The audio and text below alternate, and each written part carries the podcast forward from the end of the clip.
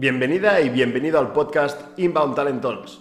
Soy Tony Jimeno y entrevisto a profesionales del mundo de las empresas y en concreto de los recursos humanos que creo que están innovando, haciendo las cosas diferentes y de los que podemos aprender muchísimas cosas. Son charlas súper prácticas donde vemos el paso a paso para transformar nuestra forma de trabajar. Espero que la disfrutes y si no quieres perderte ninguna, puedes suscribirte tanto aquí como en nuestra web tonyjimeno.com. ¡Empezamos! Hoy tenemos con nosotros a José Luis eh, Maroto. José Luis Maroto ahora es director de recursos humanos de Cercotel y antes pues, tiene mucha experiencia en el sector retail, ha estado en EMA y en Desigual, pues, realizando bastantes y diferentes proyectos. Y también pues, me gustó porque eh, tiene una visión, no diría disruptiva, pero diferente de cómo tienen que ser las cosas. Yo creo que también me contaba eh, que como ha tenido experiencia en el terreno y de, trabajar en las operaciones y luego pues, a su este rol, tiene como lo que yo una empatía, ¿no? De decir, ostras, ¿qué es lo realmente importante? Y ya le comentaba que es pues, cuando eh, lo de siempre no funciona, pues se tiene que innovar, ¿no? Y un poco es, es llevar pues, su visión, su experiencia, la forma que tienen que hacer las cosas. Ya sabéis que también en estos chats intentamos bajar al cómo se hacen las cosas, pues también pues tener la visión de alguien que lo está haciendo de una forma distinta, que al final es el objetivo de, este, de estas charlas, ¿no? Poder inspirar, llevar gente eh, o llevar profesionales están haciendo las cosas distintas y creo que eh, con, un sentido de más centrado en las personas y que las empresas también gestionen eh, sus empresas, pero también centrando en las personas. Entonces, bueno, buenas tardes, José Luis, y gracias por aceptar participar en el chat. Buenas tardes, Tony. voy, bueno, bienvenido a todos, evidentemente. Buenos, buenos días a, a, la gente de Latinoamérica también. Estoy viendo a Daniel Sánchez, un, un ex compañero. Y aprovecho para, para, incluirme en el saludo y el abrazo eh, a, Emma por presentarnos, porque no deja de ser estas tres, cuatro charlas que hemos tenido, han sido muy interesantes. Creo que además la de hoy también lo va a ser. Y déjame enviar otro saludo a Laura Yagüez, que también está ahí, y que seguro que si sale algún tema de comunicación interna, pues tendré que nombrarla o nombrar a, su, alguno de sus equipos porque, porque han hecho trabajos espectaculares. Eh, simplemente, pues bueno, eh, yo creo que vamos a hacer una, una charla prácticamente, no va a ser eh, una entrevista ni nada así, pero con muchas ganas de compartir con todo el mundo eh, ideas y yo creo que visiones del HRBP, que como alguien comentaba, no es un rol nuevo, pero sí que creo que está empezando a tomar pues unas formas un poco diferentes a las que había tenido en un sistema más, más clásico. Entonces, pues yo te diría, ¿qué, o sea, si es un rol clave, ¿qué es un HRBP? Cuáles son las claves que tiene o cuáles vemos que son las claves o responsabilidades claves que tiene que tener esa persona o la sumisión en una empresa. Sí, el, HPP como figura es, es algo que surge de, de, la mente de David Ulrich, eh, el año 70, 70, 80, hace bastante tiempo, en su, en su libro Human Resource Champion. Em, al final no deja de ser un, rol que desarrolla alguien de recursos humanos, pero eh, in situ en el área al que va a dar servicio. Al final acaba siendo, pues eso, poner, poner a alguien del departamento dentro de, un área. Esto es un poco la, base, ¿vale? Y de hecho David, eh, David Ulrich en su libro, pues ya hablaba un poco de varios aspectos que tenía que tener en cuenta. Hacía un cuadrante con eh, los procesos a un lado y las personas a otro y el cuadrante tenía en la parte de abajo las, funciones más operativas y en la parte alta las funciones más estratégicas. Y a partir de ese cuadrante iba pues dibujando un poco cada una de las tareas que tenía que hacer el, business partner.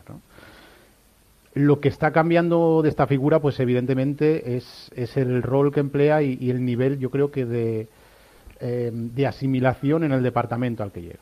Eh, es verdad que siempre ha sido un rol que pretendía hacer de bisagra entre el negocio y recursos humanos, creo que en un primer momento más desde el punto de vista de recursos humanos, es decir, de, garantizar que lo que recursos humanos establecía se llevaba a cabo luego en, las áreas.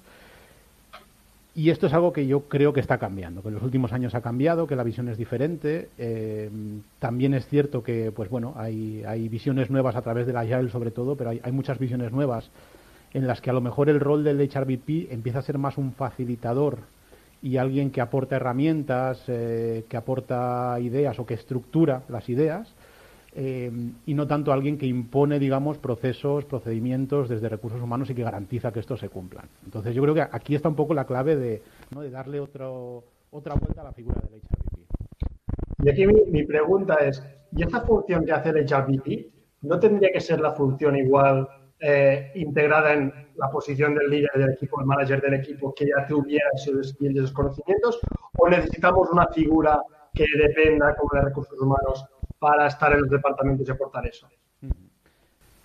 Bueno, idealmente lo haría líder. Si cada líder de equipo tuviera las, las competencias técnicas, digamos, que puede tener un HRVP y además tuviera el foco en las personas, que yo creo que sí que debe tener un líder, eh, ¿por qué no? Podría desarrollarlo. Yo, eh, en, ese sentido, eh, pues hay muchas empresas que hacen cosas muy interesantes. ¿no? yo hace poco estuve, una, hace un par de años estuve en una farmacéutica alemana, no me acuerdo cuál era, donde todos sus CEOs de cada país habían hecho una ruta de formación, digamos, transversal por varios departamentos. Y el de España en particular, pues había estado como director de recursos humanos antes de ser CEO. Claro, la visión que tenía no tiene nada que ver con un CEO que ha crecido directamente de negocio, directamente de finanzas. Entonces, eh, yo creo que sí que en un primer momento, en un primer estadio, sí que eh, se necesitan eh, las, funciones técnicas que realiza el, el, HRBP, ¿vale? Y tiene que venir de alguien de recursos humanos. Pero también creo que a la larga, si el HRBP hace un buen trabajo, deberá dejar en el líder y en los managers un poco ese pozo de gestión de las personas de, de un modo más, de un modo diferente y de un modo más abierto y, y facilitando pues, pues las propuestas, digamos, de todos los empleados de su equipo. Yo creo que al final eso es importante. Entonces, yo te respondería, en un primer momento seguramente no, en un primer momento seguramente hay que ser un acompañamiento del líder, pero en un estadio ideal, una vez este proyecto lleve mucho tiempo, yo creo que, que, el propio líder puede desarrollar la mayoría de las funciones. Claro, porque yo pensaba también, cuando yo lo veo en temas de recruiting, mm. y también es algo que últimamente estoy pensando mucho, es decir, vale, cuando nosotros formamos a la gente en skills necesarios que deben tener, ¿no? Eh, hay muchas empresas, por ejemplo Google, que ya veía, que todos sus empleados tenían la misión de reclutar. O sea, era todo el mundo debía reclutar. Y si no sabías, te enseñaban a reclutar, a hacer entrevistas, porque decían, toda la empresa tiene que estar en el país de reclutar y es normal que no lo sepas hacer, pero yo como empresa te formo. Yo creo que los managers también igual deberíamos, no lo sé, ¿eh? o, o para mí es o tenemos un HR Business Partner, pero que sea parte de ese equipo y, sea parte, estratégico de ese, parte estratégica de ese equipo, porque al final hay un montón de cosas que a veces los managers, según cómo está configurado el equipo, no tienen capacidad, porque al final es el tiempo, porque a veces a nivel operativo el manager tiene muchas responsabilidades y no tienes el tiempo de dedicarle a tu equipo, de identificar qué está pasando, que, para mí es una de, las figuras importantes. Entonces, yo veía o más esto o formar a la gente, es decir, a los managers, lo siento, tienen que, igual que saben hacer eso, saben todo lo, que haría un, un, HVP dentro del propio equipo y, también empoderar a todo el equipo a que haga esas funciones y no necesitar, no lo sé cómo lo ves tú, eh, si con esto nos cargamos recursos humanos como departamento como tal. es un primer paso, pero no tiene por qué ser malo. Yo siempre digo que si llegamos a cargarnos el departamento, la función nunca desaparecerá. Otra cosa es que se repartan diferentes eh, players, pero la función no desaparecerá. Yo creo que eso que comentabas tú es, un ejemplo clarísimo, ¿no? El de, que todo el mundo intervenga en el proceso de selección. Y, al final tiene muchísimos beneficios. Eh, y se puede luego ir extrapolando ¿eh? a los líderes y a diferentes funciones. Pero es verdad que algo tan sencillo como eso, participar en el proceso de selección, hace primero que el proceso sea más eficiente, porque al final es la propia gente quien está buscando a sus compañeros, con lo que conocen perfectamente qué se necesita, quién es el que lo hace bien. Eh, además, se sienten implicados, van a hacer el onboarding y la adaptación de esta persona a la empresa de manera mucho más natural, mucho más sencilla. Fíjate que eh, incluso van a saber detectar seguramente eh, pues algunos rasgos culturales ¿no? de la cultura de empresa que es necesaria en sus compañeros. Eh, y yo eh, también pongo muchas veces otro ejemplo que me encanta, eh, que escribió hace un tiempo el, que era director de recursos humanos de Netflix a principios del siglo. Netflix era un negocio totalmente diferente y, recuerdo que él tuvo en algún momento por la lucha con, con, los DVDs, con el VHS, por todo ese cambio, digamos, a nivel de tecnologías, tuvieron que hacer un recorte enorme de personal y estaba muy preocupado porque se había quedado solo con la gente más fuerte tenía miedo de que esto creara, generara una carga de trabajo brutal y que generara cierto eh, mal ambiente. Y cuando empezó a hablar con, las personas que habían quedado, resulta que estaban encantadas y que preferían tener menos compañeros, pero que fueran muy buenos los que entrasen. Eh, digamos, se habían quedado todos los más trabajadores, los más productivos, y querían eso a su lado. O sea, fíjate que el nivel de exigencia aumentó cuando los empleados tomaron el mando. Eh, bueno, yo creo que al final muchas veces las empresas nos esforzamos en crear ambasados ¿no? para defender lo que a lo mejor hemos generado desde un departamento que no es en el que se aplica. Bueno, pues eh, no crees un ambasador cuando ya has generado el, proceso, que el ambasador entre desde el principio, que decida cuál es el proceso adecuado, de qué manera hay que resolver el problema. Tú puedes identificar el problema y exponerlo, y a partir de ahí que los propios empleados analicen el problema y desde el negocio sepan definir mejor cómo es la forma de arreglarlo, cuál es la solución más, más acertada y no hará falta que hagas un proyecto de ambasador porque lo serán ya automáticamente. Desde el momento en el que han participado en la creación, el empleado va a defender esto. Estoy seguro que, y aquí no tengo ningún dato para, para defender lo que voy a decir, pero estoy seguro que lo podríamos encontrar. Si los procesos de selección los eh, gestionaran los propios equipos, estoy seguro que habría mucho más porcentaje de acierto. Convencido. Exacto. y esto, a veces en los, en los procesos de IT, que se, que el equipo evalúe. O sea, normalmente es el recruiter hace la primera criba, luego pasan, van al, propio técnico y es quien le, entrevista, ¿no? Siempre pasan esto. Y en, y en muchas veces en, otras posiciones no se le da tanta importancia a esto, ¿no? O, o, lo que me encuentro yo, claro, y me dedico al recruiting, es que el recruiter no ha estado nunca en, en el día a día de ese equipo. Entonces es vale, yo puedo tener la, job description, ¿no? O, hasta los hunters eh, tienen la job description, pero si yo no me dejan participar, no conocer la gente del equipo, es muy difícil que haga una buena selección. Y, la gente al final ve todo el tema de recruiting, el tema de recursos humanos como algo que no va con ellos, cuando va más con ellos que, nada, o sea, porque al final son sus compañeros de equipo. Entonces, ¿cómo arreglas esto? ¿Cómo arreglas que tanto el HRBP como la gente de recursos humanos esté mucho más conectada eh, porque ahora no nos cargaremos todos los recursos humanos, pero ¿cómo, ¿cómo sugerirías tú, cómo ves tú que son las primeras cosas que, puede hacer una empresa? Decir, pues, si queremos estar más conectados con la realidad del negocio, ya sea en recruiting, ya sea en el día a día, en las, en las cosas que la gente necesita, en cuando hacemos planes, el pensar también en las personas, ¿cómo lo podemos conseguir esto? Pues eh, yo creo que esto va en función de pasos. Hay, un primer paso evidente que puede ser eh, el de crear un equipo de HRBPs de personal de recursos humanos que esté directamente en las diferentes áreas. Eh, ahí yo creo que la clave, y luego seguramente hablaremos de ello, es que las personas de recursos humanos que entren en esas áreas tengan unas características eh, particulares. Evidentemente a nivel de conocimiento del trabajo que se desarrolla en el área, pero también a nivel, eh, pues seguramente de sensibilidad con, con la realidad de los, de los empleados de ese área. Eh, yo creo que una vez se establece este trabajo con el HRBP y el área empieza a reconocer al HRBP como una figura eh, de valor, a partir de ahí se pueden empezar a generar los siguientes pasos, que ya sería implicar más a todos los empleados. En un primer momento es evidente que la cercanía va a estar más eh, con el management del equipo que no con, con, todos los empleados, pero es un trabajo que hay que ir desarrollando. Fíjate que te digo esto y a la vez te digo que dentro de ese cuadrante que te había explicado en un primer momento de procesos, personas, operativa y estrategia, eh, yo creo que el HRBP, donde se tiene que hacer fuerza en un primer momento, es en la parte de abajo, en la parte de la operativa, tanto de los procesos como de las personas, ¿vale? Conocer a los equipos, entender las motivaciones de estos equipos, entender el porqué de ciertos procesos y las dificultades que pueden tener para desarrollar ciertos procesos de, recursos humanos y a la vez garantizar la parte de, procesos más administrativos, ¿no? que también yo creo que es otra, otro de los puntos donde al final es como un básico de un recursos humanos. Es, te tienes que ganar por esa parte también, porque si no tienes esa, ¿no? Ese, eh, esos cimientos bien construidos, no vas a poder desarrollar el resto.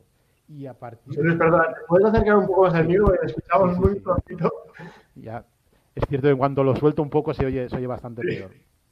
Pues, eh, como decía, garantizando esa parte, digamos, inferior del cuadrante, a partir de ahí se puede empezar, yo creo, a trabajar más en la, en la parte superior, ¿no? En, en ser realmente un agente de cambio y empezar a poder aportar y transformar el departamento, la empresa eh, o lo que sea necesario. Y por otro lado, empezar a colaborar también a nivel estratégico. Vale, sí, porque mira, Cristina nos decía, claro, y pongo aquí el comentario, yo, que si los empleados son los únicos que están en el proceso, se empobrecería de la riqueza de la visión de HR.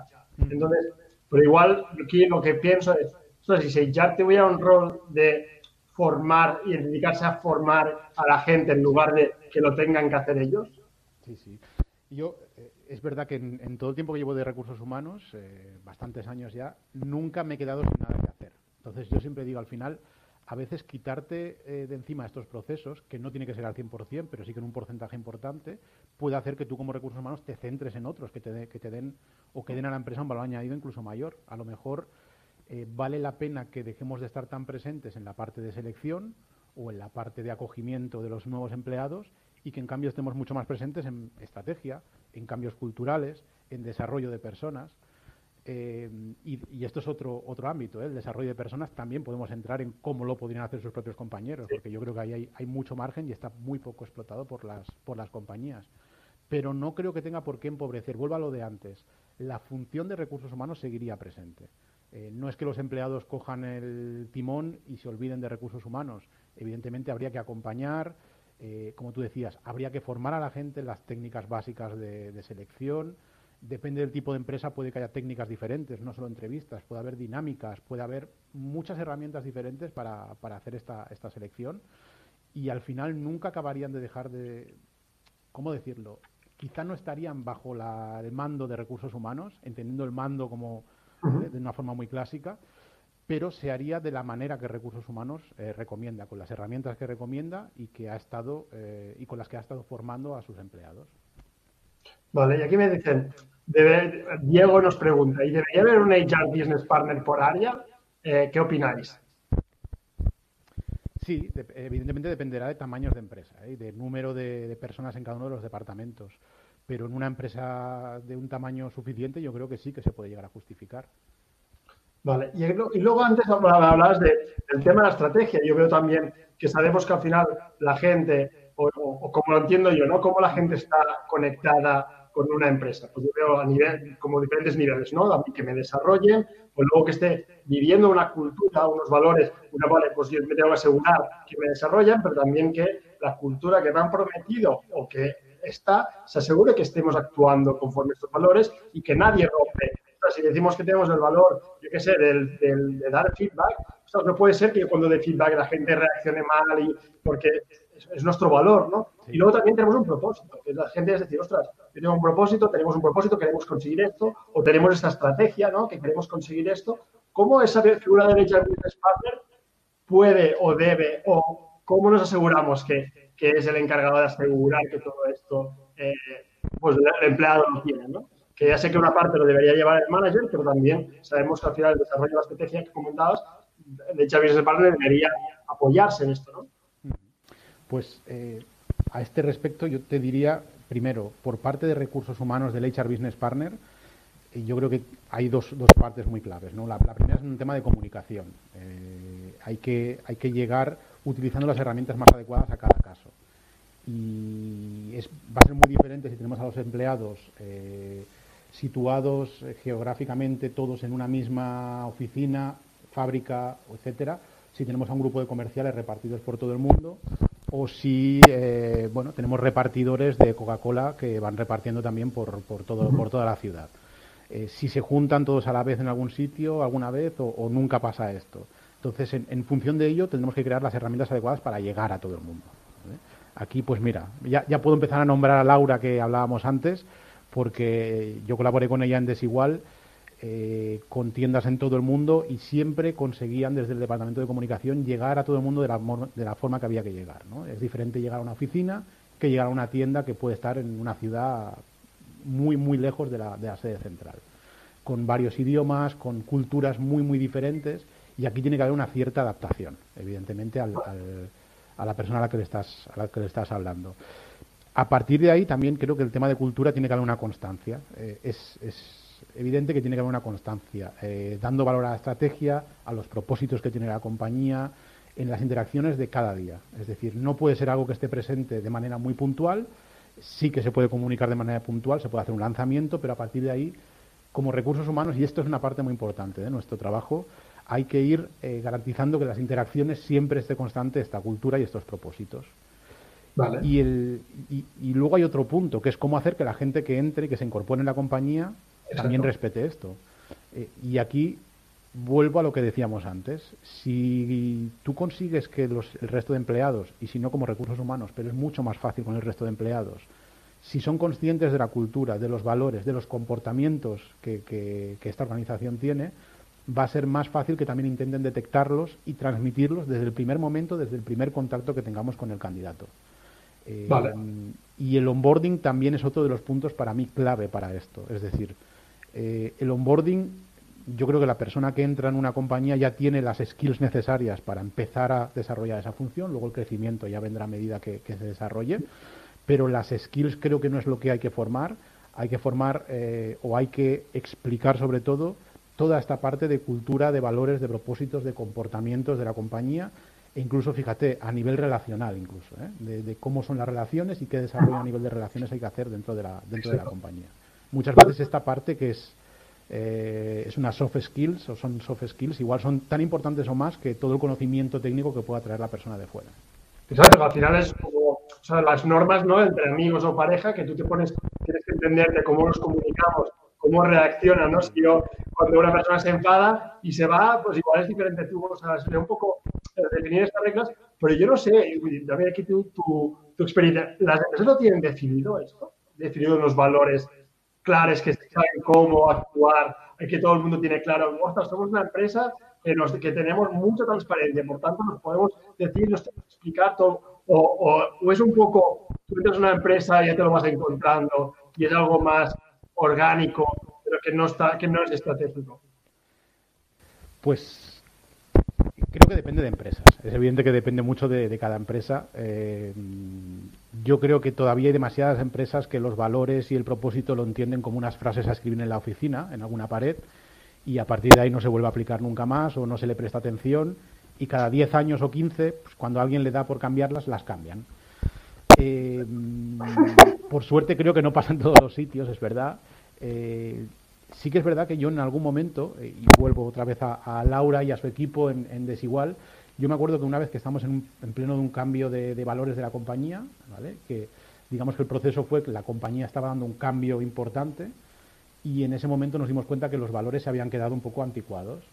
Eh, y que había que renovarlos. Había entrado gente nueva, habíamos crecido mucho, nos habíamos expandido por más países y, y, de repente pues la compañía, los valores representaban una compañía de hacía 10 años o 8, pero que no era la misma.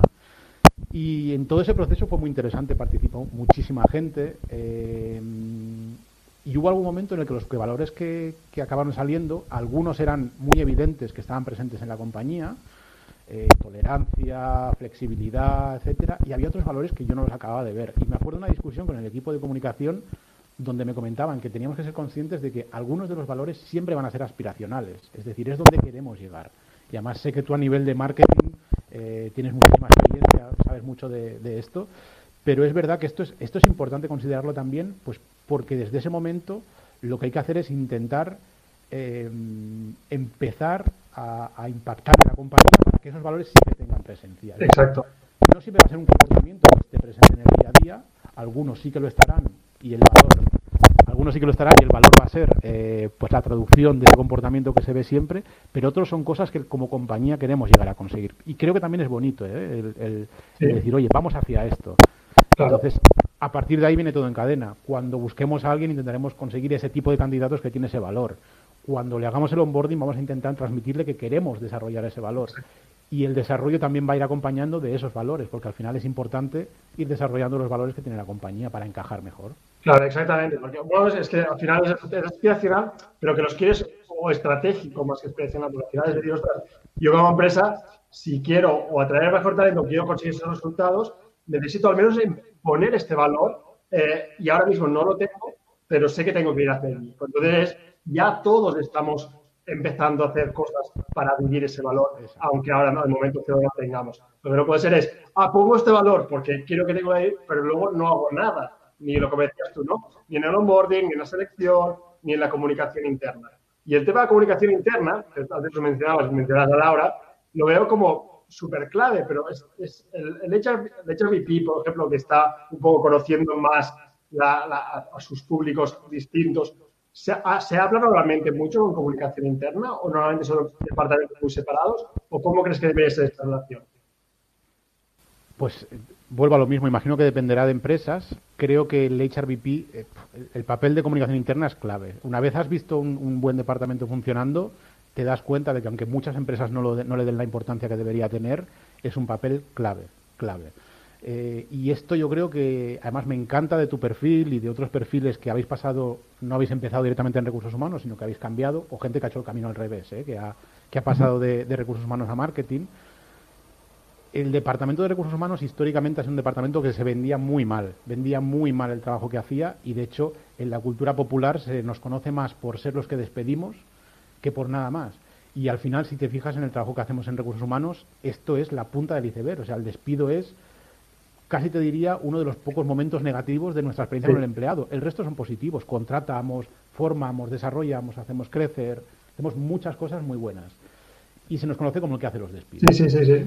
Entonces, es verdad que como departamento nunca nos ha parecido que era importante transmitir al resto de la compañía qué estaba haciendo, qué estábamos haciendo, por qué, eh, qué queríamos conseguir con lo que hacíamos. Exacto. Y por suerte es algo que está cambiando.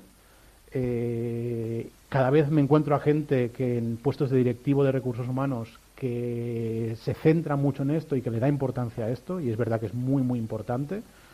Y bueno, yo creo que el rol, en el rol del HRBP es, es clave, es clave.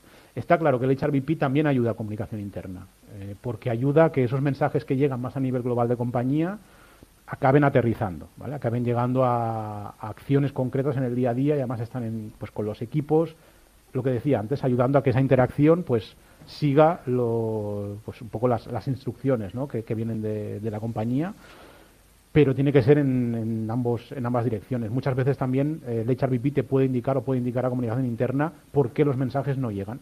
Exacto. Sí, mira que aquí hay un comentario de Laura que justo dice eso, ¿no? Que el HRBP vinculada con comunicación interna son sus ojos, oídos y boca. Y al final es, yo creo que, que tiene que formar un equipo, igual que pasa en marketing. Marketing no es un ente por sí solo, sino que comunica lo que está haciendo a nivel de producto, ayuda a ventas y ayuda a conseguir un poco la estrategia. Entonces, comunicación interna. Yo la experiencia que he tenido hasta ahora, y que también, y estoy de acuerdo que las empresas quieren empezar a hacer este cambio, pero que era como algo como nice to have, algo como entrañable, ¿no? Comunicamos esto pues porque es entrañable, pero no, no medimos, no sabemos si eso a la gente le importa o no, no, no sabemos, la, gente que le hace el mensaje es como de recursos humanos para casi recursos humanos, eh, entonces como, ostras, ¿cómo puede, se puede ver tan poco estratégico cuando es súper estratégico, ¿no? Que el marketing en una empresa es súper estratégico. Entonces, el marketing interno, que sería comunicación interna, no hasta ahora no lo era, ¿no? Y, aquí, José Luis, ¿cuáles crees que son las claves o tres claves, si tienes que dar tres claves para ser un buen HR Business Partner? Si se puede dar tres. ¿eh? Sí, no, se, pueden dar muchísimas, evidentemente. Eh, quitando una parte que es clave, que es tener el conocimiento técnico, que esto no lo vais ni a, ni a nombrar, yo creo que evidentemente hace, hace falta. Eh, yo te diría la, otra vertiente ¿no? del HRBP, creo que es una de las partes clave y es el conocimiento del negocio, de la, o del área en el que estamos eh, incluidos o, de, o, del negocio si es que estamos puramente en negocio. Esto es clave, es decir, no, no vas a conseguir eh, tener un cierto impacto en el área si no tienes un cierto conocimiento de su trabajo. Evidentemente, pues hay HRBPs que es más, es más fácil si ya han participado en ese área, si vienen de ese área o si tienen la, experiencia. Y en otros casos, pues tendrá que ser algo que venga con el tiempo, ¿no? con, el, con el implicarse, con el integrarse dentro de ese área y, ver los modos de trabajo, las formas, muchas veces incluso las palabras, ¿no? Hay, hay palabras claves cuando estás en negocio que a lo mejor en recursos humanos no utilizas tanto pero, pero es, es, muy importante esa, esa parte, yo diría que es el primer aspecto clave, el conocimiento del negocio, del área en el que estás. Eh, hay otra que casi se lo diría para todos los empleados, pero en el HRBP tiene una importancia vital, que es eh, ser un jugador de equipo. Eh, líder o no debe ser capaz de, integrarte, de ser reconocido como un miembro del equipo, reconocer eh, cómo funciona eh, reconocer muchas veces esos aspectos que a lo mejor no son tan formales, que son más informales del día a día de ese área. Y, aquí casi te engancharía con la tercera pata que yo creo que es importante, que sería una cierta sensibilidad eh, social, le diría yo casi, para identificar esto, ¿eh? las normas, los comportamientos, los roles vitales. Yo creo que todo esto es, es, es muy importante también. ¿Y por qué? Sí, te está hablando casi más de, temas, vuelvo otra vez a temas casi más soft que, hard, pero es que yo creo que son, son vitales para el rol. Bueno, porque al final, o sea, que es lo, que, lo, que decíamos, a veces nos perdemos en, igual en lo hard y nos olvidamos que al final el, soft, que lo hard evidentemente se puede aprender, porque lo soft pierde un poco, es el que tiene más impacto, ¿no? Y luego, ¿qué recomendarías Y esto es, es opinática total, ¿eh? Que sea gente, por ejemplo, de las operaciones, que, tenga esta orientación a personas, que diga, otros me formo y crezco y me, me, y, me muevo esta figura, o si soy de recursos humanos, ¿cómo logro? Y puede ser muy obvio, ¿no? Pues ve allí, ¿no? Pero ¿cómo logro el, el conectar con la gente, entender qué piensan? Eh, ¿Es haciendo entrevistas? ¿Es cómo, cómo ves tú que podrían tener gente de recursos humanos que no está en la operación para conectar? Mira, si tuviera que empezar de cero un departamento con todos los medios del mundo, eh, te diría, haría una mezcla de los dos. Gente de operaciones que venga a recursos humanos y gente de recursos humanos que haya tenido a lo mejor alguna experiencia en alguno de los ámbitos en los que vaya a, trabajar como HRVP.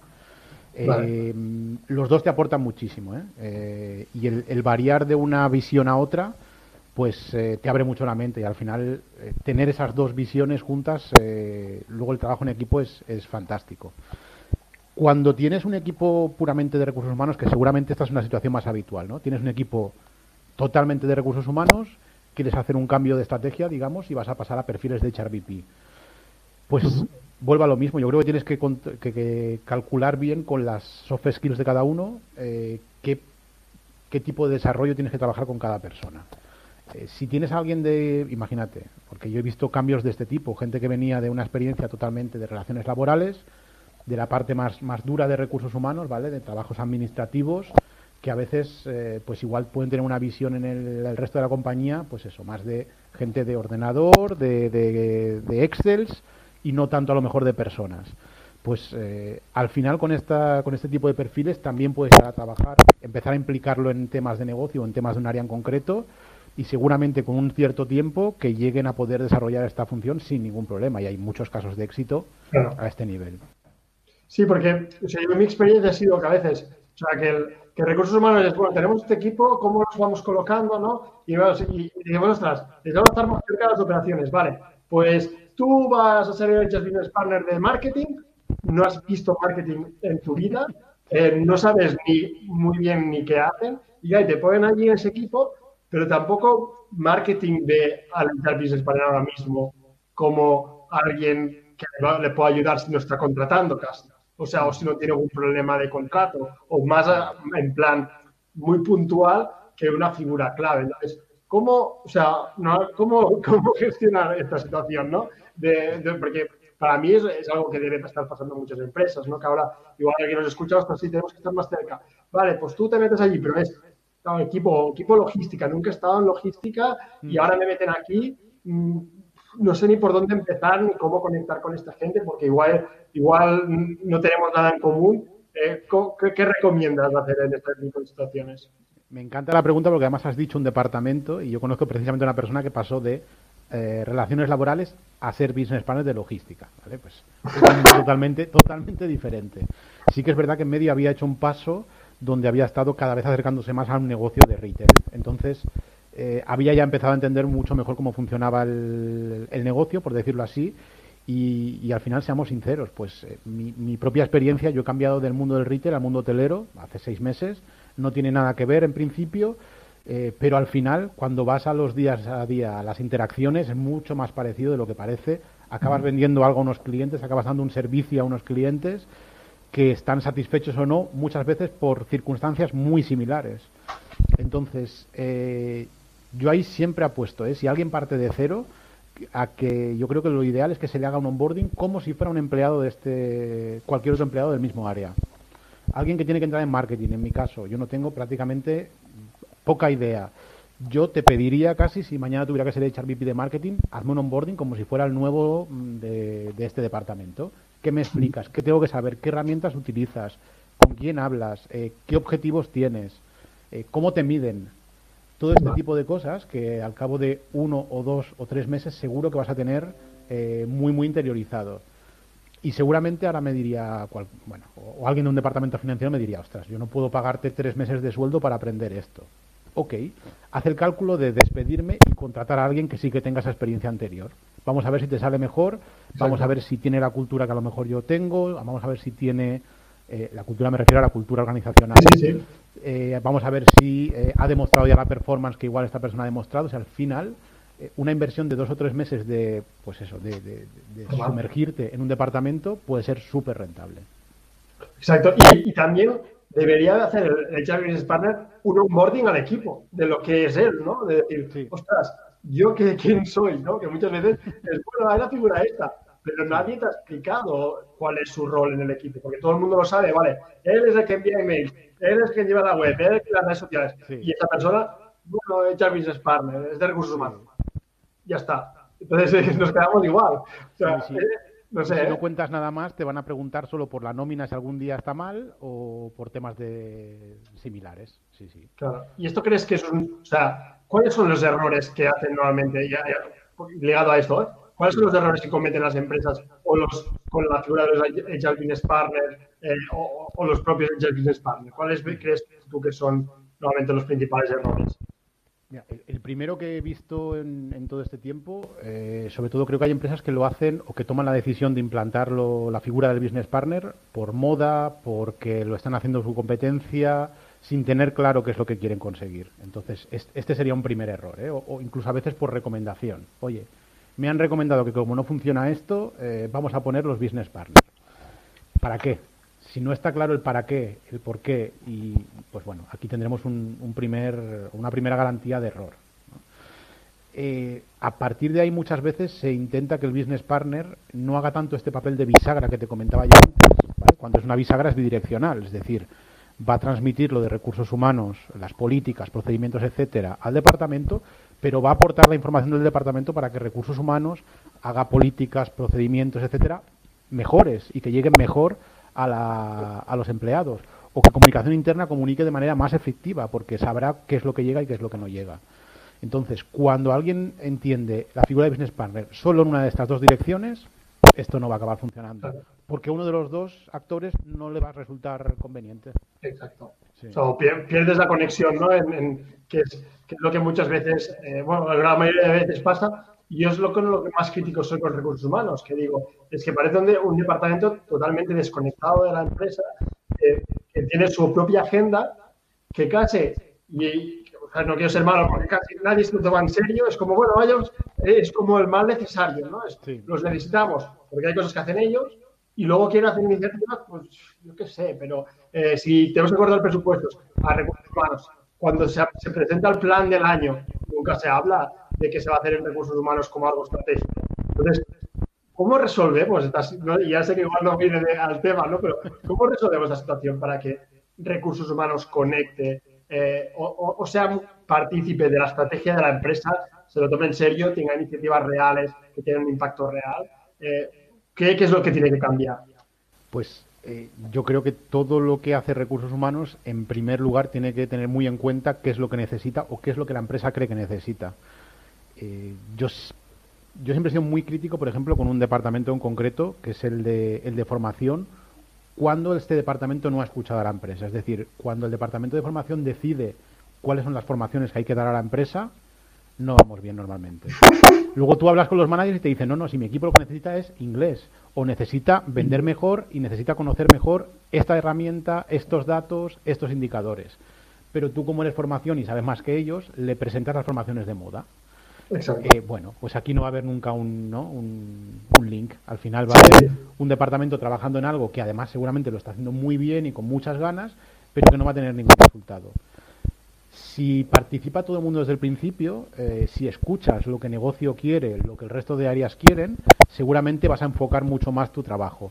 Que no quiere decir que todas esas peticiones al final tenga que haber una parte de, eh, redireccionar algunas de ellas, porque igual hay eh, pues skills que no las detecta tanto el líder, pero como compañía se quieren desarrollar, temas de cultura, de valores.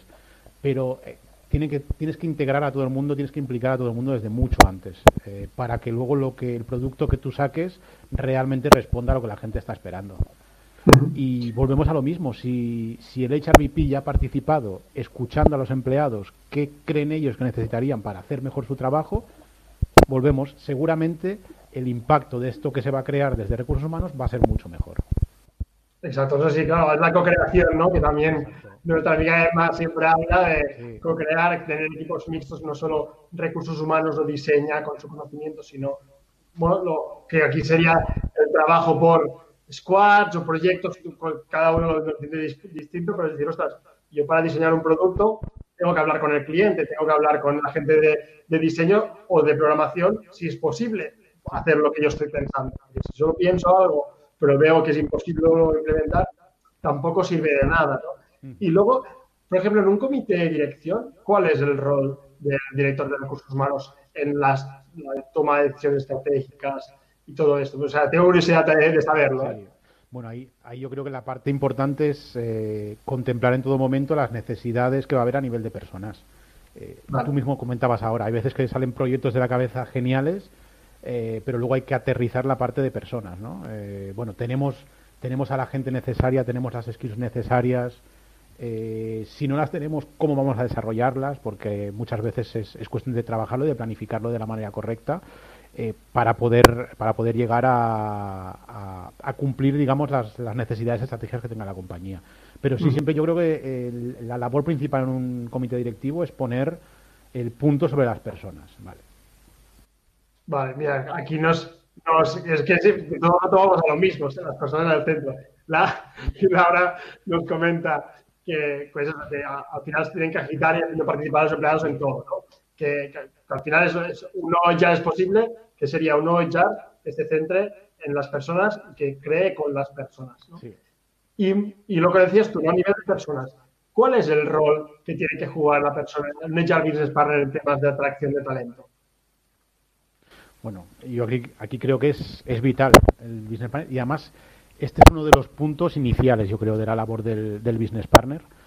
Em, porque cuando estás en, negocio o en un área en concreto, creo que te es mucho más, mucho más sencillo identificar eh, quiénes componen ese departamento, qué perfiles son los que lo componen, qué cultura tienen, qué formas, eh, y a partir de ahí yo creo que todo vas a dirigirlo de una manera mucho más concreta a ese tipo de perfiles que sabes que te funcionan. ¿no? Tu employer branding va a tener una forma, va a estar dirigido a un, a un tipo de personas y además muchas veces te vas a evitar dar mensajes que pueden ser confusos. ¿no? A veces ahora hacemos un employer branding masivo que llega a todo el mundo, pero que a lo mejor eh, la realidad que hay detrás de ese employer branding solo satisface al 20%. Entonces, el otro 80% al que llamas la atención se va a llevar eh, pues una pequeña decepción. Entonces, es mucho mejor a veces ir a por los nichos que de verdad te interesan, a por el tipo de perfil que de verdad te interesa. Y eso creo que un, un HRBP con presencia pues, pues puede hacerlo mucho mejor. Eh, también creo que es vital para, eh, si hay un proceso de selección que es, pues como decías, co-creado, eh, pues velar un poco por, por el correcto proceso de selección, la acogida, etcétera. Creo que en un primer momento, seguramente en este nivel tiene más importancia, pero poco a poco debe ser algo que se vaya dejando en manos de los empleados. Y simplemente hacer, garantizar un poco que todo se haga de la manera correcta. Y las empresas que solo tienen recruiters, por ejemplo, porque hay la ley partner, pero luego hay el recruiter que se dedica solo. ¿Cómo combinan estas dos figuras? En, si tienes un recruiter y un business partner, yo creo que tiene que haber mucha conexión entre los dos. Al final son, son partners, ellos dos, a la hora de atraer a gente. Eh, el business partner le tiene que dar toda la información posible para que el recruiter sepa qué es lo que está, entre comillas, vendiendo al candidato, ¿no? Y que lo que está vendiendo al candidato sea real. Y, es muy importante por lo que te decía, porque no, no generar frustraciones, no generar ideas que no sean reales eh, o que hablen de una empresa que en realidad no existe. Eh, seguramente la empresa, sea la que sea, tendrá sus, sus mm, cosas complicadas o complejas, pero tendrá también sus ventajas. Entonces, bueno, vendamos, expliquemos muy bien las ventajas y seamos claros con las cosas difíciles que tiene o con los temas que igual hay que mejorar. es lo que... Sí, sí. Que al final es un poco lo que yo hago con el email recruiting, ¿no? que al final es esa figura de HR Business Partner es mi mejor amigo, porque al fin, pero, pero, fíjate que muchas veces he trabajado con, en proyectos que el HR Business Partner está súper cerca de, de, la, de, las operaciones, pero muchas veces no saben muy bien por qué la gente está trabajando en esa función y qué es lo que les, realmente les, les hace feliz y les mueve. O sea, que es, que es heavy, ¿no? Que saben muy bien cómo están, su día a día, objetivos y tal, pero lo más de personal, de decir, ¿Tú qué te hace feliz de trabajar aquí? ¿O qué, qué es lo que más te motiva a venir aquí feliz de tus compañeros? Y eso yo me lo he encontrado en proyectos que casi ni la propia persona lo sabe. O sea, que, que no es una conversación de decir, ostras, tú estás motivado, ¿qué es lo que te motiva? ¿Por qué estás feliz aquí? ¿no? Que, que dices, ostras, esto también debería ser una conversación para, para ganar ese awareness ¿no? de conocimiento, es decir, ¿por qué la gente está trabajando aquí y está feliz y está motivada? Porque no lo sé, ¿eh? Entonces, yo lo veo clarísimo que en la esa parte también debería tener igual conversaciones de este tipo, de, más emocionales, de más de, ostras, eh, y, incitar a gente que piense en eso, ¿no? Al, hacer agradecimientos, hacer bueno, este tipo de iniciativas más emocionales, porque luego para traer talento necesitas estos mensajes, ¿no? Que es lo que decías tú, igual no en employer brand en general, pero para ofertas o para, eh, yo qué sé, si estás en retail, pues la gente de tienda. ¿Por qué la gente, la gente de tienda es, muy, gran parte de la empresa, ¿no? ¿Por qué esa gente está motivadísima de venir allí? ¿Por qué les gusta? Claro, muchas veces ni se explica, pero muchas veces tampoco se sabe. O sea, es como... Y entonces me parece interesante que igual que le eche para que esté muy en contacto también el pensar, ¿vale? ¿Y qué, cuáles son esas conversaciones que tengo que tener con la gente, ¿no? Fíjate que yo cuando... Estoy totalmente de acuerdo, ¿eh? pero eh, además cuando hablamos, cuando te hablaba del cuadrante del business partner, yo esto lo pondría dentro de ser un, employee champion, ¿no? De la parte de personas y operaciones, es decir, eh, tienes que conocer a la gente de los equipos, tienes que saber lo que decías tú, qué les motivan.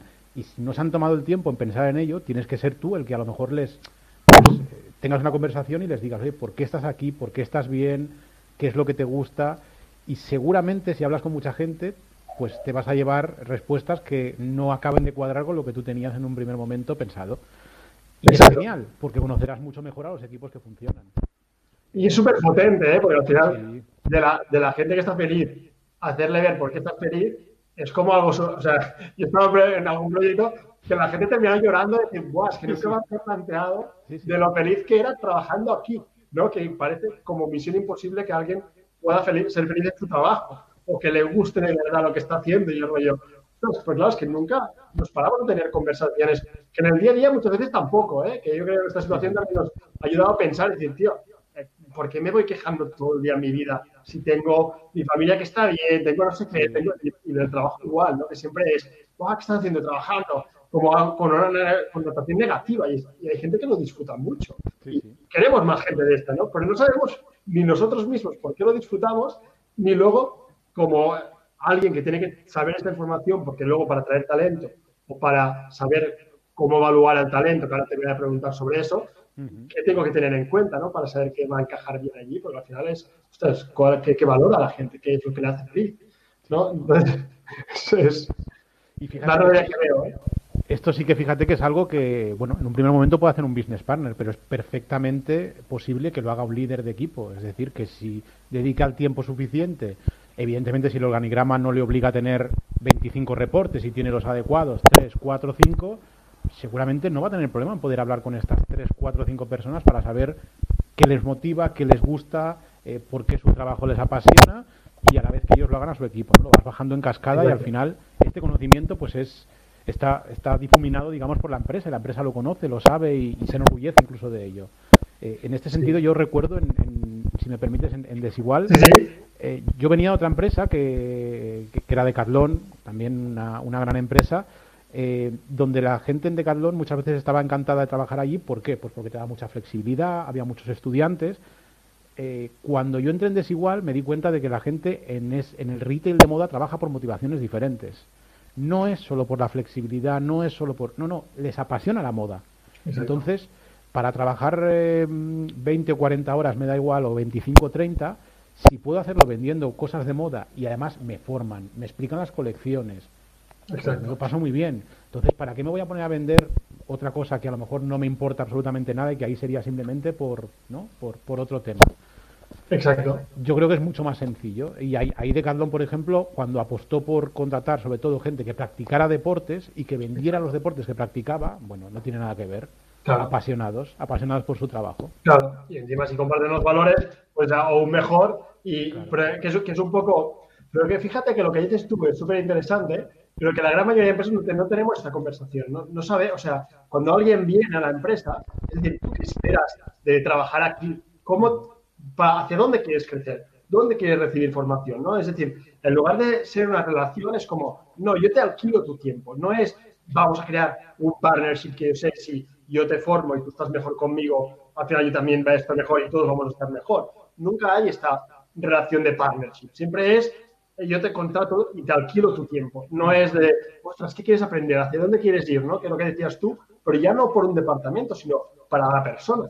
Yo digo, a mí me fliparía aprender más de Haití. Tenemos un departamento de Haití que podría ir allí, podría, podría hacer mentoring, pero nunca, ni como jefe, ni como recursos humanos, nos paramos a tener esa conversación de decir, ¿cómo te puedo desarrollar yo? O sea, ¿qué es importante para ti? ¿Cómo quieres crecer? ¿Dónde te ves en tres años? O cuando salgas de aquí, ¿dónde quieres estar? También, es decir, ¿tú dónde, ¿cómo te podemos aportar valor? Muchas veces no, no, se piensa como empresa, y eso es algo que también estoy dando muchas vueltas, que es decir, no, no pensamos en cómo nosotros aportamos valor al empleado, más allá de beneficios. ¿eh? No, flexibilidad muy bien, pero no. Pero al final la gente está comprometida contigo si crece contigo, si encaja con tu cultura, si encaja con tus valores y en su día a día se siente que está on fire, o sea, que tiene impacto. ¿no? Pero nos olvidamos de todo esto. Y es como, yo no sé, si tú ves que hay un cambio hacia aquí, que, que si es difícil, si es posible. Yo creo que es posible. Es verdad que en esto sí que detecto eh, que igual se ha tratado muchas veces al empleado y se ha hablado de, los empleados eh, casi como si fueran niños, ¿no? Y, la empresa pues dictaba y el empleado obedecía. Eh, y tampoco lo quiero poner como un autoritarismo, ¿eh? pero simplemente pensaban que nadie iba, a, nadie iba a programar algo mejor, a diseñar algo mejor que la empresa. Y por lo tanto, pues los empleados se tenían que adaptar a eso. Y quizás está llegando el momento de hablar de tú a tú y de tener conversaciones adultas con, con los empleados. Fíjate, y yo que soy muy de llevar todo al extremo y sé que en esto a ti tampoco te importa de, navegar un poco por, por sitios extraños. Eh, incluso en determinado momento, si somos tan adultos para hablar con, la, con cada empleado, igual tiene que llegar un momento en el que si el empleado tiene una motivación que la empresa no puede responder, la empresa se lo tenga que explicar. Y decirle, oye, eres un performer, trabajas de maravilla, puedes quedarte conmigo lo que quieras, pero igual no te voy a poder dar esto que tú quieres. Entonces, no hay problema si empiezas a buscar dónde puedas desarrollar eso que tú quieres hacer. Exacto. Eh, pero son conversaciones adultas eh, donde las dos partes se reconocen como adultas, pero creo que a veces la empresa tiene miedo de esto todavía. O piensa que tener a alguien eh, que ya le hace un trabajo suficiente, aunque no esté motivado, le vale. y no se da cuenta que esto al final te acaba trayendo más aspectos negativos que positivos. Sí, sí. Sí, yo, para mí es, el cambio y al final es también una cosa de, de las que quiero luchar estos bueno, estos próximos años, ¿no? Decir, ostras, ¿cómo puede ser que la gente, o sea, por un lado, por el lado de la gente que digas, ostras, ya desde empezando desde la atracción de talento, digo, ostras, ¿cómo la gente se inscribe a una oferta sin saber cómo es la empresa, cómo se trabaja dentro, qué valores tiene, cómo es el día a día? Que, muchas veces no es culpa del empleado, o sea, de la persona, es culpa de la empresa que no lo explica tampoco, entonces es imposible, ¿no? Pero ya redactamos la oferta sin pensar en decir, ostras, yo quiero que la gente ya esté conectada con la empresa antes de que se inscriba eh, esto para mí es, o sea, yo cuando hago marketing, yo quiero traer leads que son buenos. Yo no quiero traer leads en general. porque yo quiero traer gente que sé que va a ser un buen cliente, que va a ser un perfect fit para mí. Yo si me viene un lead de una mega multinacional pues, y yo soy un producto para pymes, por muy bueno que sea, no le quiero llevar aquí. Entonces quiero que ya lo pueda él ver por él mismo de que no son, no vamos a perder el tiempo en una conversación. Y esto ya, ya empezamos así. Luego, siempre son conversaciones como muy de sueldo, ¿qué vas a hacer? No sé qué, pero nunca es, ¿qué esperas? ¿Cuáles son tus expectativas? ¿Cómo ver si encajamos con todo esto?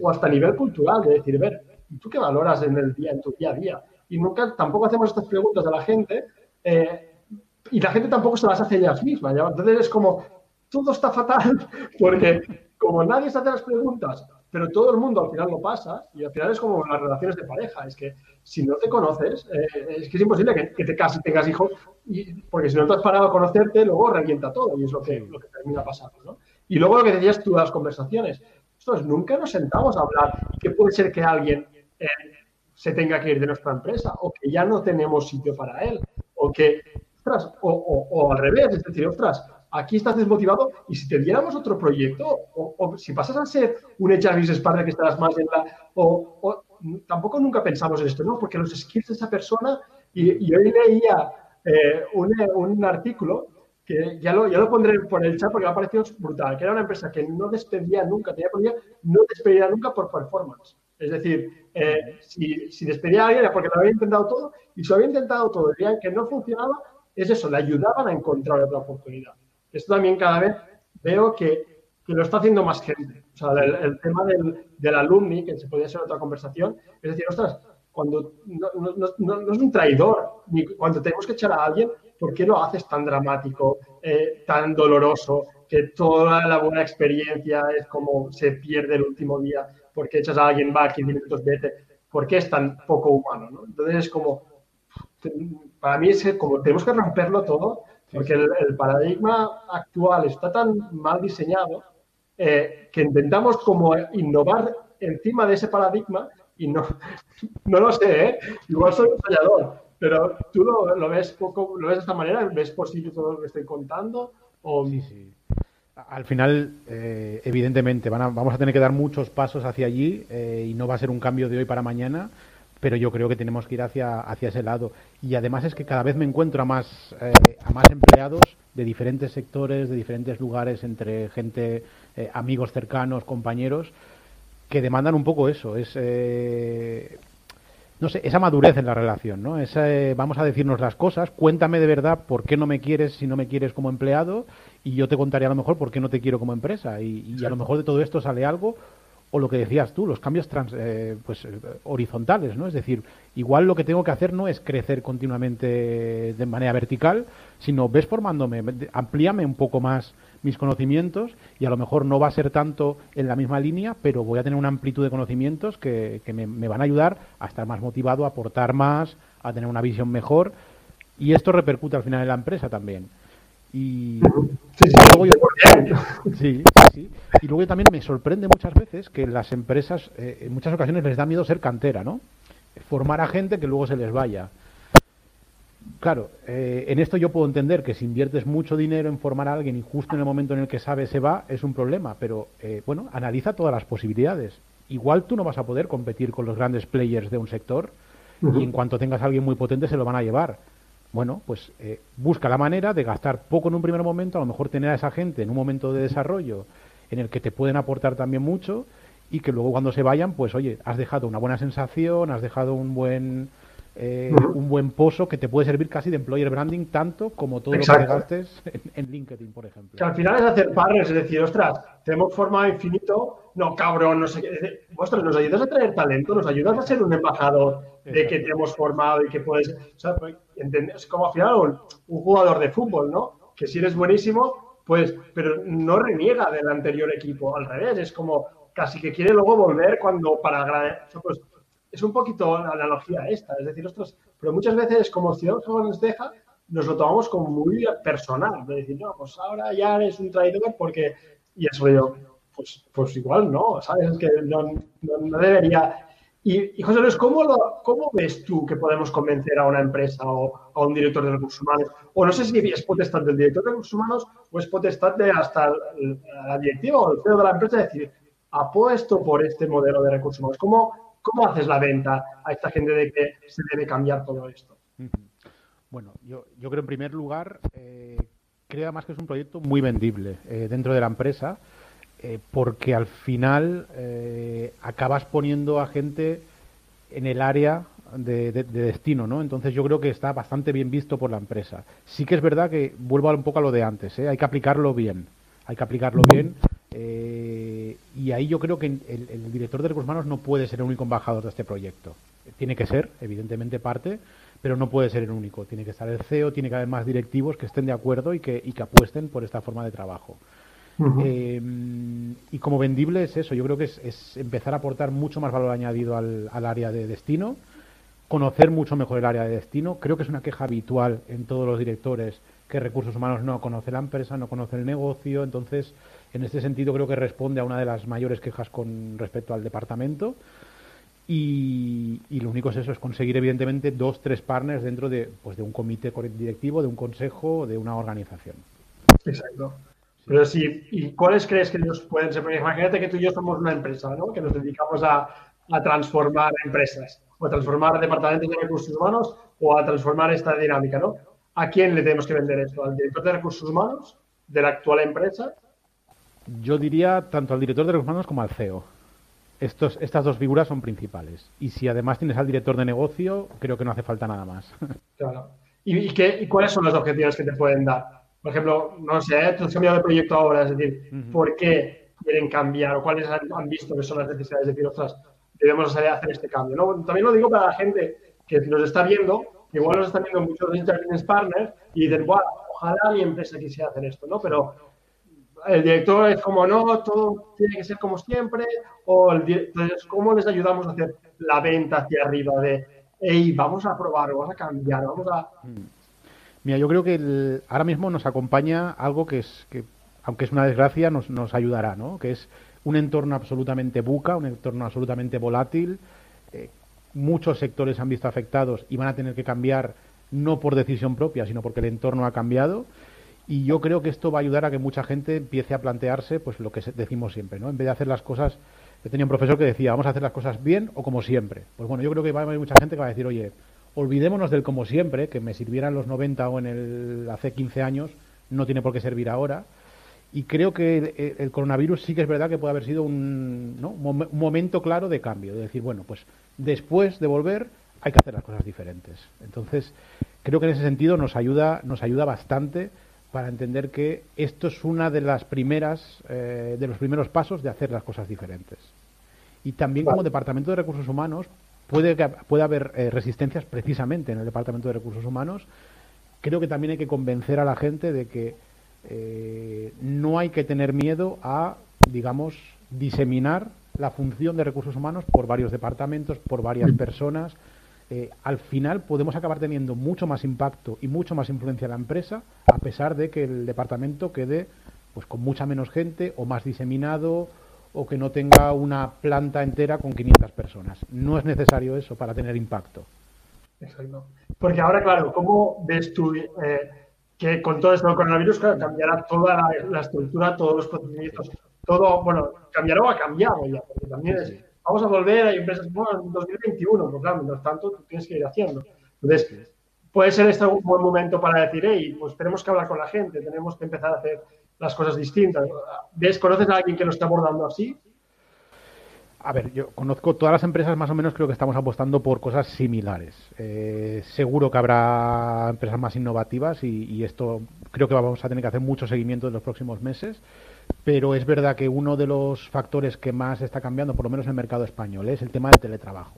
Y esto ha impactado totalmente. Pues desde empresas enormes, eh, Carrefour creo que tiene en Madrid no sé cuántas oficinas y va a disminuir el número de oficinas porque va a aumentar eh, exponencialmente el número de teletrabajadores y como estos te puedo hablar de yo creo que prácticamente todas las empresas por lo que voy por lo que voy hablando entonces este es un primer cambio es decir con toda la tecnología desarrollada desde hace muchos años para hacer el teletrabajo antes del coronavirus lo hacía el 7% en España es decir mm, si no nos ahogan si no nos aprietan o si no nos empujan está claro que no lo hacemos por nosotros mismos bueno pues creo que por desgracia ha tenido que venir un momento de ahogarnos y de apretarnos para que de aquí salga un porcentaje muy diferente, que va a ser eh, triple o cuatro o cinco veces lo que, lo que había antes del coronavirus.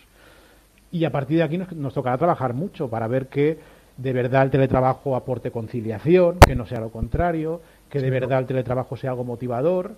Eh, yo siempre lo he dicho, a mí me motiva hasta cierto punto. Yo hacer 100% de teletrabajo no lo soportaría, necesito un contacto. Entonces, que a mí alguien me dijera que tengo que hacer el 100%, me acabaría desmotivando más que motivando. Entonces, bueno, hay que entender a cada uno cómo le puede afectar, cómo influirle.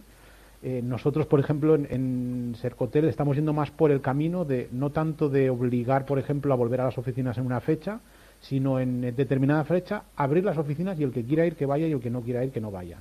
Es decir, plantearlo más en positivo que en negativo.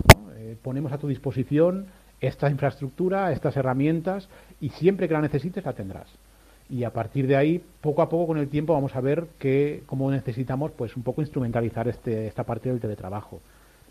Esto es, esto es solo uno de los ejemplos, pero me encantará ver cómo son los comerciales del futuro, cuántas visitas hacen, eh, cómo son la gente de expansión del futuro, si tienen que hacer tantas visitas o menos, qué, porcentaje tienen de teletrabajo o no. Y, bueno, yo creo que aquí nos hacen falta perfiles que sean también flexibles, eh, pero empresas muy flexibles, que estén dispuestas a saber a, trabajar de manera muy diferente en los próximos meses.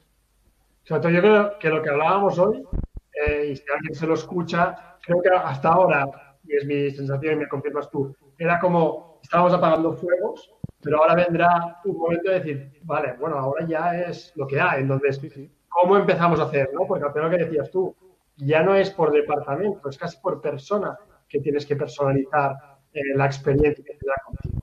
Porque habrá gente que tiene miedo hasta de ir a la oficina por si yo qué sé, habrá otra. Entonces es como yo hago todo esto y ahora lo que decíamos, ¿no? Estar más cerca que nunca y también aprovechar para no solo preguntar cómo estás, sino es decir, bueno, ¿y qué, cómo podemos ir trabajando cada una de las cosas, ¿no? Y como empresa, pues habrán otros canales de comunicación. Bueno, no sé, yo lo veo como, como una oportunidad de, de, eso, de redefinir todo esto. O sea, de, que la gente se lo tome así, porque Dios, la excusa la tienes. O sea, ahora mismo te están dando una hoja en blanco de decir, no hay, no se puede hacer lo de antes. O sea, lo de antes no sé por qué no se puede hacer, porque no, ya ha cambiado el escenario. Entonces, esperemos que, que, bueno, que la gente por eso nos haya, que nos ha escuchado hoy, nos haya inspirado, nos haya, haya cogido ideas ¿no? de, cómo, de cómo hacer esto ahora. Y también creo que lo que decías tú, ¿no? que lo, al principio de los valores y de las casi normas de cómo es trabajar, que las tenemos que reescribir, porque, mm, claro, es, vale, teletrabajo, pero ¿hasta qué hora? ¿Hasta qué hora esperas que yo conteste emails? ¿no? Porque mucha gente, el presencialismo se cubría antes, de decir, estoy aquí, la gente me ve, entonces, pues claro, ahora es poner sobre todo muchas nóminas de yo que espero como empresa de ti y casi tú que esperas de mí. como empresa, ¿qué quieres que te, qué quieres que te ayude? ¿Cómo quieres que te desarrolle? Porque no solo sea a nivel profesional, sino sea casi a nivel vital. Sí, sí. No, y ahí está claro que vamos a tener que poner, pues, eh, gracias a herramientas tecnológicas también, ¿eh? pero vamos a tener que poner los límites que, haya que poner. Pero eh, fíjate, yo estoy deseando ¿eh? ver, hay un gran tema que todas las empresas del mundo siempre hemos detectado como problemáticos, que eran las reuniones improductivas. Esto es un gran eh, problema de todas las empresas del mundo. Por lo menos no conozco ninguna que haya llegado al 100% a solucionarlo. Pues bueno, eh, evidentemente igual a este, este momento y el incorporar teletrabajo va a hacer que de verdad empecemos a valorar si hay que trasladar a la gente o se tiene que venir la gente a una oficina para reunirse determinadas personas para hablar de qué y para sacar qué conclusiones, ¿no? Para tener qué resultados. Eh, pues evidentemente la tecnología nos va a permitir que lo que no sea indispensable se haga a través de, telellamadas o de Zoom o de cualquier herramienta, eh, evitándonos seguramente desplazamientos que no hacían falta. Eh, Exacto. Hasta ahora. esto a nivel todo, a nivel mundo, lo va a agradecer porque era, mucha locura el, todo esto. Y luego, mira, me, me ha venido a la cabeza cuando decías esto, el tema de formación que decías antes, ¿no? que los departamentos de formación antes es, tenemos tanto presupuesto, pues vamos enchufando cosas y ahora es, cuando hablo con ellos, dicen, bueno, tenemos que ser súper estratégicos porque tenemos súper poco presupuesto y, digo, bueno, pues, o sea, es heavy que tenga que pasar algo así o que nos recorten para decir, ostras, ahora tenemos que ser estratégicos. Hasta ahora era como, ¿sabes? Es como, y eso en todo, ¿eh? en todos los departamentos y en, o en reuniones, decir, ostras, tengo que economizar las reuniones porque se me da la vida. Eh, y aquí se, está saliendo a flote eh, pues todo el ruido que había o toda la gente que igual ahora se tendrá que repensar qué hace, porque sabemos que había mucha gente pues que no, el valor que tenía quedaba un poco difuminado. Eh, bueno, no sé, no sería interesante. Yo también estoy muy como con esa. digo, es más ilusión, ¿eh? Me hace, o sea, ¿Qué? Porque claro, evidentemente a nivel proyectos, pues el player branding ha quedado como también, o el player branding atracción de talento, mucha gente ha dejado de atraer talento, pero creo que va, habrá un cambio, porque evidentemente habrá gente que valore la seguridad de tener un empleo, pero luego habrá otra gente que dirá, mira, ahora yo me tengo que mover, me muevo por proyecto, me muevo por que la cultura de la empresa me flipe, porque si, ¿sabes? Entonces, lo veo con ilusión, tenía que haber un cambio en recursos humanos, igual ahora es el momento. Sí y, vamos a ver, ¿no? recursos humanos quiere decir las empresas, cómo gestionar a las personas. ¿eh? siempre digo, cuando hablo de recursos humanos, es más la gestión de personas. Entonces, bueno, ¿tú lo ves así también, José Luis? Sí, no, totalmente, totalmente de acuerdo. Y además, yo lo estoy viendo también con ilusión y además yo creo que va a ser un empujón, eh, incluso a un nivel más estratégico, va a cambiar los organigramas de las compañías. Yo creo que vamos a tender mucho más a trabajar por proyectos y por redes que mm. a trabajar en estructuras mucho más funcionales o divisionales. Eh, creo que puede ser un empujón importante para, para, las empresas, sobre todo en un país como, como España. ¿eh? Yo, yo, creo que, sabe mal decirlo así, pero creo que en, el sentido puramente de organización empresarial puede ser positivo al final el resultado de, esto. es una pena que haya tenido que venir una situación que nos obliga a tomar estas decisiones. Sí, sí, sí. Pero, pero sí que lo veo, sí que lo veo como tú. Pues, pues genial. Bueno, muchas gracias, José Luis, eh, porque ha sido para mí, yo he aprendido un montón. También hemos visto los comentarios. Ahora pondremos alguno. Mira, el, Pablo nos decía que en estos momentos tan cambiantes como los de ahora es cuando se decide qué empresas se adaptan al cambio y las que se quedan ancladas en el pasado. Que hay, había empresas que antes también en comentarios que aún están tan ancladas que aún hacían prácticas hace 10, 20 años, eh, o que ven el empleado si yo le pago un sueldo ya es suficiente. El otro día también hablaba con una persona que decía esto, bueno, que aún hay la visión de que da igual el cuidar al empleado, da igual la selección como se haga, si yo le pago un sueldo es suficiente, ¿no? Entonces, bueno, esperemos que, que ese cambio ahora venga eh, y, haber podido iluminar un poco cómo debería ser ese proceso, ¿no? Con esa figura, decíamos, bueno, qué rol tiene que jugar recursos humanos, yo si lo tengo que resumir es estar mucho más cerca de las personas y no es una frase postureo, sino es a nivel estratégico, de decir, hey, tienes que conocer el departamento en el que estás, tienes que estar encima y sobre todo la bidireccionalidad, de decir, tú tienes que aportar información a recursos humanos y tienes que ser, tienes que ser capaz de comunicar lo que desde recursos humanos quieres hacer o queréis implementar, porque es la solución a un problema, no es algo que vosotros estéis diseñando para diseñar algo, sino es o a nivel estratégico implementamos algo para mejorar o es algo que habéis decidido para mejorar un problema del equipo, pero la gente lo tiene que ver así, ¿no? Y, luego apoyarnos mucho en la comunicación interna, que también es, es otro de mi takeaway de, de hoy, decir, ostras, el rol de la comunicación interna em, que juega un papel primordial, y más ahora, ¿no? Que igual no hay tanto, tanta informalidad y, y, también para equipos diversos o fragmentados o distintos, y también el personalizar qué comunicamos a quién, de qué forma, y tener ese, ese aliado que nos diga esto ha tenido impacto en el equipo, lo ha recibido bien, eh, que es el Jarvis sé si tú quedas, ¿con qué vez te quedas tú, José Luis, de la charla de hoy?